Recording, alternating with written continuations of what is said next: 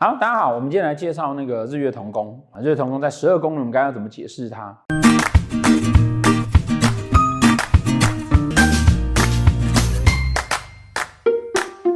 太阳跟太阴哈会在丑位这两个位置同宫。当它在丑的时候呢，位是空宫；在位的时候呢，丑是空宫。正常的情况之下呢，它可以把这个星接过去。然后如果碰到四煞或昌曲，它就星不能接过去。那昌曲会在这两个位置。刚好文昌文曲同宫，日月呢，它就是太阳跟太阴同时在一起，同时有月亮跟太阳这样子，所以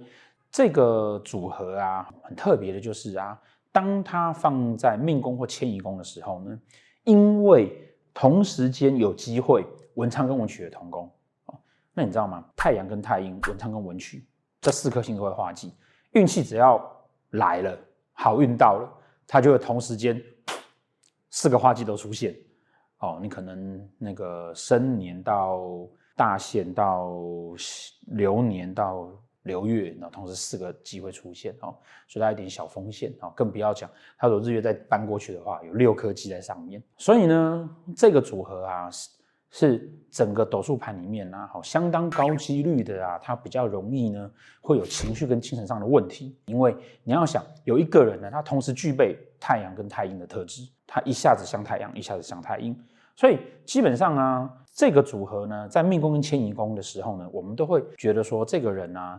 他可能跟你讲的是一个样子，然后他心里想的是另外一个样子。当然了，大家也都是这样嘛，对不对？那只是说他们会更明显一点而已。譬如说武曲跟贪狼同宫的那一组人，武曲跟贪狼同宫那一组人呢，也是在这个位置，然后对宫也是空宫，那他也可以寄过去。可是武曲跟贪狼呢，他比较是。一个是比较强硬的，一个是贪狼呢，是比较懂人际关系的，所以它两个会是比较融合的状况。可是太阳跟太阴呢，会刚好是两种不同的状况，所以就会让你感觉上会有更大的行为落差，更大的觉得说他说一套做一套这个样子。那你要注意到，如果说啊，他是迁移宫在这边，然后命宫是空宫，所以他太阳在这边是旺位，太阳在这边旺位的时候呢，你会发现说，他对你啊讲的一些事情呢，哎，都很阳光，然后热情，然后呢，什么事情都可以答应你，而且呢，呃，很懂得照顾你。但是呢，他太阳一搬过来之后啊，是不是很落陷位？这个人的太阳其实是没有的。所以呢，他虽然什么事情都答应你，然后什么事情也都好像很阳光，然后对人都很好，他回到家之后，他的内心会想很久啊，我今天这样做对吗？啊，我干嘛要答应人家？我这样子好吗？他有很多深思熟虑的事情，他就有出现这样的状况。更不要讲说，他如果这边出现陀罗星，他就更纠结。然后如果这边出现擎羊星，就会把太阳跟太阴哈切得更开。他脑海中会不断的用那个黑天使跟白天使，他自己会去挣扎。那这也是为什么说他加了长曲之后呢，他就容易情绪跟精神上面呢会有一些他自己都觉得很混乱。那这个是日月啊，为为什么有些书会告诉你说，当日月同宫的人呢，很容易会有双妻命，很容易呢会娶两个老婆，很容易会有外遇。哎，这其实也不能这样讲，你知道吗？其实每个男人都希望他有双妻命啊，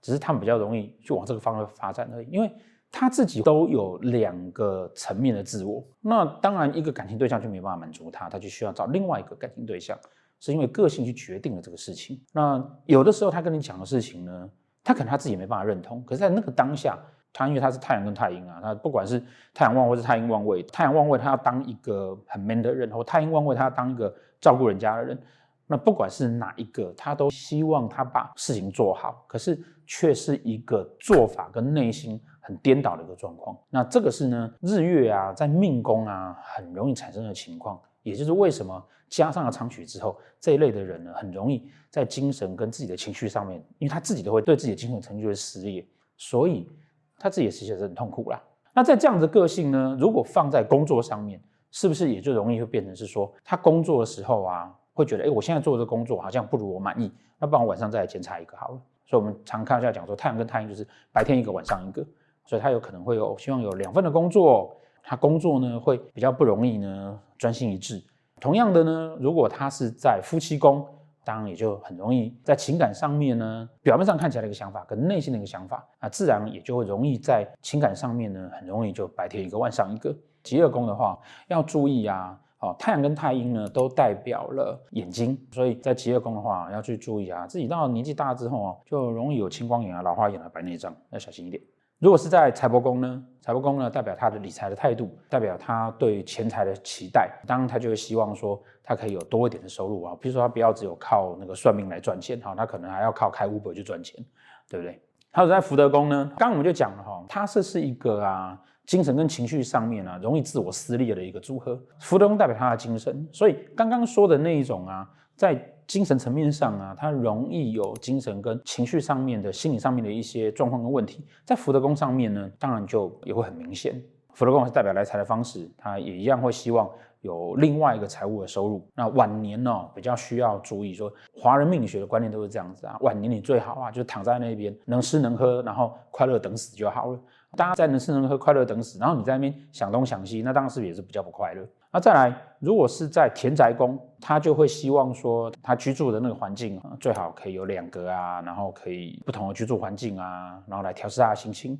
如果是在子女宫呢？什么？你们说性生活会要换两种不同的姿势吗？你的姿势如果只有两种啊，那就很可怜了，你知道吗？应该是说，他希望可以有不同的对象，或者是有不同的方向，而且呢，落差都很大。那如果是在仆役宫哈，他这种人呢，通常也是他的朋友圈啊，会有极端的两种不同的形态，或是极端的呃不一样的族群。兄弟宫，兄弟宫就是爸爸的夫妻宫，对不对？好，在兄弟宫要担心啊。他爸爸可能一个老婆不够，他可能会有第二个妈之类的。OK，总之啊，其实日月这个组合最大的痛苦点是啊，它会有两个自己，所以它在对应到我们自己的十二宫的时候呢，都会有我们在那十二宫相对应的事情上面呢，我们不容易去满足，然后会希望要有另外一个发展，容易在各宫位里面呢产生那一种我到底要 A 好还是要 B 好的这种情绪上的差异性的问题。那如果可以把自己调试得很好的时候啊，往正向的方向讲，就是他可以见人说人话，见鬼说鬼话。调试得不好的时候呢，就会变成是啊，让人家觉得他心口不一。总之，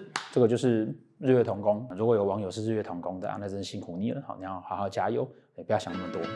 谢谢大家。